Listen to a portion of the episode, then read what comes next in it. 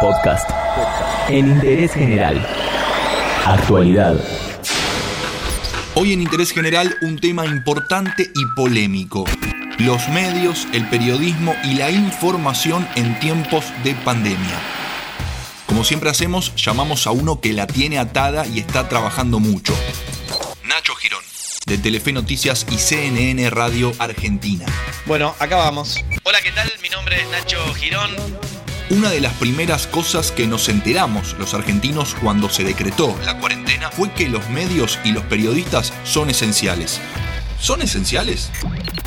Es difícil autocalificarse como un trabajador esencial. De hecho, a veces entre los periodistas incluso nos cargamos entre nosotros, ¿no? Con respecto a, bueno, somos trabajadores esenciales autorizados por el Estado. Pero chascarrillo aparte, la verdad que me parece fundamental que en una época de pandemia donde la gente tiene que estar inevitablemente encerrada a la casa, pueda tener acceso a información veraz, certera y chequeada. Y en ese sentido creo que los medios de comunicación son y somos esenciales. Incluso también para marcar algunas cosas que por ahí no vayan del todo bien. Por supuesto, en cualquier gobierno todas las cosas van bien. Entonces en ese sentido me parece que los medios de comunicación como intermediarios entre la pandemia y la realidad de cada familia en su casa a lo largo y a lo ancho del país son absolutamente necesarios.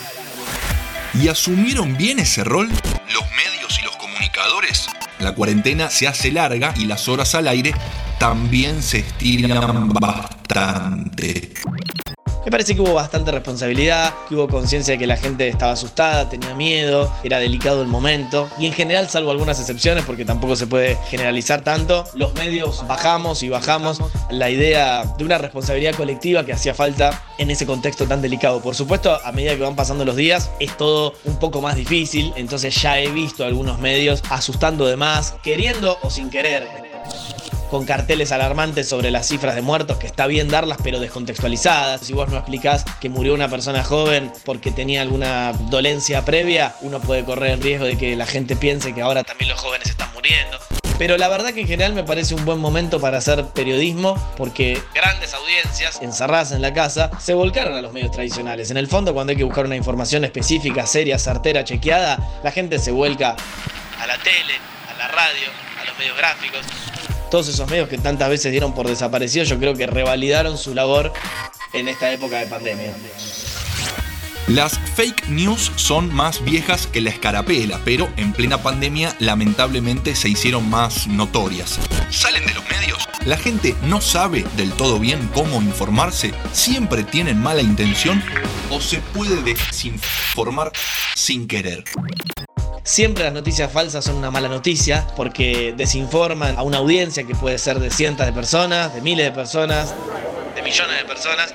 Y la verdad que habría que combatirlas. Creo que las fake news están siempre dando vueltas y he visto mucha en esa cloaca llamada Twitter, llamada Facebook, llamada historia de Instagram en algún momento, reenviar por las dudas y se va armando una catarata de desinformación que realmente me parece peligrosa esas noticias falsas que se difunden por los canales de las redes sociales, en general tienen una mala intencionalidad. Digo, existe el vecino de a pie normal que reenvía una información falsa prácticamente sin querer o sin pensar demasiado en sus consecuencias sociales, pero también hay que decir, en honor a la verdad, que también hay ejércitos de bots y de personas que se dedican a eso para contrarrestar información y difundir informaciones falsas, incluso con alguna intencionalidad política. ¿Y el Estado qué onda? ¿Informó bien? Diría que sí, que le costó un poco al gobierno actual acomodarse a poder difundir información clara y concisa. Era lógico, en los primeros 15 o 20 días la verdad que había mucha confusión al respecto, pero creo que encontraron un buen sistema con sobre todo el Ministerio de Salud de la Nación a la cabeza, haciendo por un lado informes diarios, en conferencia, pudiendo dejarle a los periodistas sacarse algunas dudas puntuales pero además con mucho acceso a datos bastante concretos, desde la cantidad de contagiados hasta la cantidad de muertos, por supuesto, pero también pasando por la cantidad de actas o los porcentajes de distintos índices de positividad. Dicen que el periodismo es el cuarto poder y no queríamos dejar pasar el rol de los medios en la cuarentena. Un momento muy delicado donde se genera y se consume muchísima información.